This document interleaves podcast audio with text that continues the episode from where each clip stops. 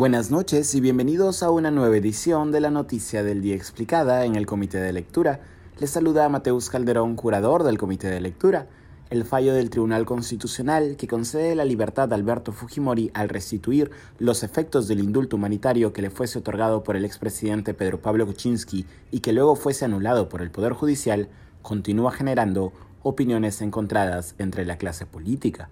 Ayer por la tarde, el Tribunal Constitucional anunció el fallo a favor del habeas corpus promovido por el abogado Gregorio Parco, que buscaba la liberación del reo expresidente Fujimori, condenado, entre otros, por delitos de homicidio en las masacres de Barrios Altos y La Cantuta. Los votos de los seis magistrados quedaron divididos en dos bloques, el formado por los magistrados Sardón, Blume y Ferrero, que declararon fundado el habeas corpus, y el formado por los magistrados Ledesma, Miranda y Espinosa Saldaña, que declararon al mismo como improcedente.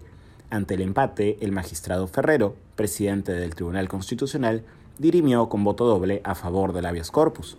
A pesar de que no se ha revelado el texto del fallo, sí se conoce que Gregorio Parco argumentó en la demanda que el juez de investigación preparatoria de la Corte Suprema de Lima, que declaró como nulo el indulto, no tenía facultades para revertirlo, por lo que la discusión de fondo podría ser de naturaleza procesal.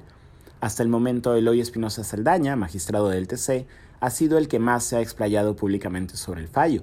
Según Espinosa Saldaña, el caso respecto del indulto del reo Alberto Fujimori, cito, apareció de la noche a la mañana y él y la magistrada Ledesma buscaron aplazar el debate sobre el caso vía una cuestión previa. No obstante, la mayoría de los magistrados votó por debatirlo allí mismo. El bloque formado por los magistrados Sardón, Blume y Ferrero, hoy con cuatro de seis votos en el Tribunal Constitucional, ha sido duramente cuestionado en las últimas semanas después de una serie de fallos que incluyen el no reconocimiento del derecho fundamental a la consulta previa entre comunidades indígenas aymaras y la restitución de la validez de una sentencia que declara que la matanza de El Frontón no fue un crimen de lesa humanidad, en el caso del fallo que en la práctica libera a Fujimori de prisión, diversos organismos internacionales han recordado que el derecho internacional, cito, restringe la concesión de indultos en casos de graves violaciones a los derechos humanos, como ha subrayado la Comisión de Derechos Humanos de las Naciones Unidas, liderada por la expresidenta de Chile, Michelle Bachelet. La Comisión Interamericana de Derechos Humanos ha manifestado su profunda preocupación por el fallo del TC que, al liberar a Fujimori, cito, afecta los derechos de las víctimas de crímenes de lesa humanidad, afecta su acceso a justicia y lesiona su dignidad.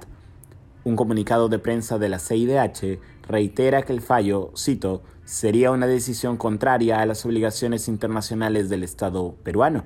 Fuerza Popular ha celebrado el fallo del Tribunal Constitucional y ha afirmado que es momento, cito, de reconciliarnos como país y de deponer los odios. La lideresa del movimiento fujimorista Keiko Fujimori ha descartado cualquier posibilidad de que Alberto Fujimori, su padre, viaje al extranjero. Por la tarde y noche de ayer, una marcha espontánea de más de 5.000 personas tomó las calles del centro de Lima en protesta por el indulto.